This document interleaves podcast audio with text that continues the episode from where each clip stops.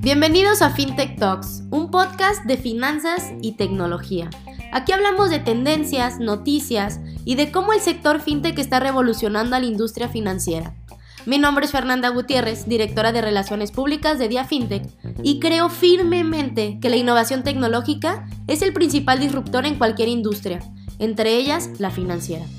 En este espacio te estaremos platicando de forma clara y sencilla de las principales novedades en el mundo FinTech. Y recuerda estar al día con Dia FinTech. Comenzamos.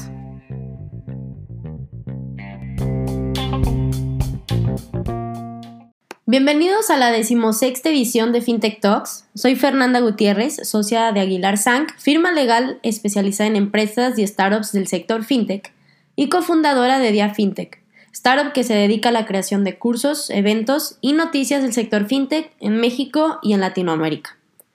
En esta emisión, mi compañero Roberto Aguilar y yo les vamos a platicar un poquito más sobre un tema que actualmente está en tendencia, está en boca de todos es decir, vamos a hablar sobre Bitcoin y cómo ha venido creciendo desde su fundación. Así que dicho lo anterior, comencemos. Hola Fer, muchas gracias por la introducción. Como, como mencionas, este, vamos a hablar de Bitcoin. Y bueno, Bitcoin es la primera moneda virtual eh, que no ha parado de crecer de manera exponencial desde hace varios años. Y en este episodio les vamos a platicar la breve historia de esta moneda desde su fundación características y el aumento considerable que ha tenido a su valor. Su fundación eh, toma lugar en el año 2009, cuando Satoshi Nakamoto, que actualmente bueno, es, alguien que no está identificado, o sea, es, es una identidad desconocida, nadie sabe bien quién es. Y bueno, este Satoshi Nakamoto decidió lanzar un sistema de dinero digital para declarar superfluos a los bancos en medio de una de las peores crisis financieras.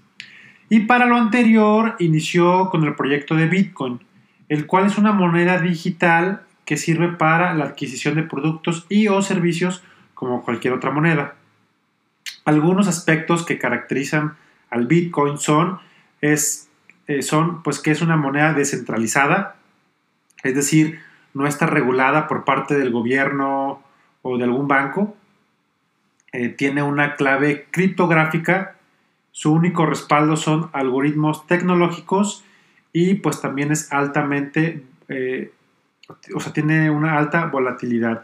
Y pues realmente el valor que se le da a esta moneda la define el mercado.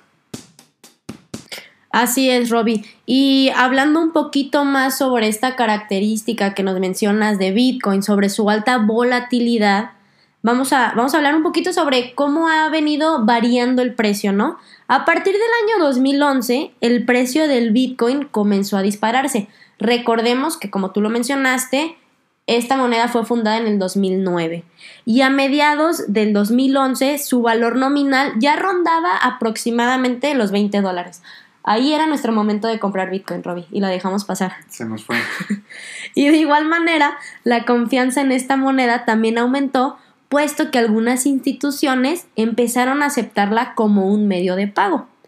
Y cinco años más tarde, es decir, en el 2016, Coinbase, que Coinbase es una plataforma de comercio de criptomonedas de origen estadounidense, alcanzó los 5 millones de usuarios y con esto, un año más tarde, o sea, en 2017, Bitcoin ya tenía un valor de 15 mil dólares.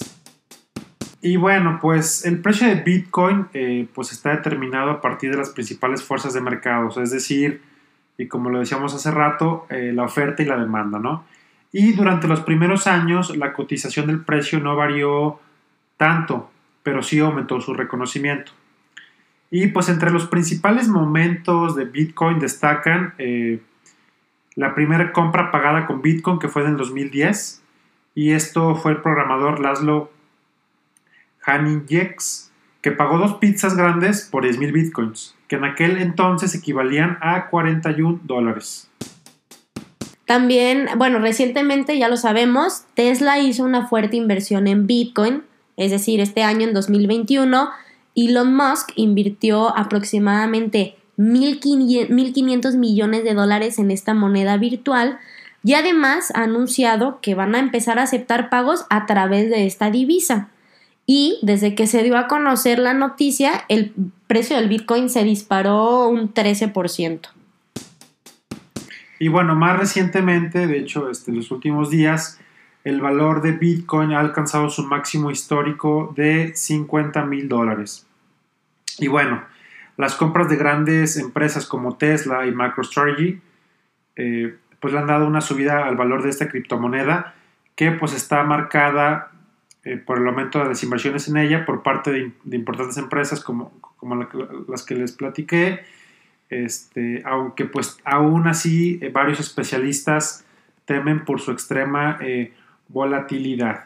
Y bueno, realmente pues ahora sí que el, valor que se le da al Bitcoin lo da el mercado, no hay algo que lo regule, no hay una no hay eh, algún activo real, tangible, que esté respaldando su valor.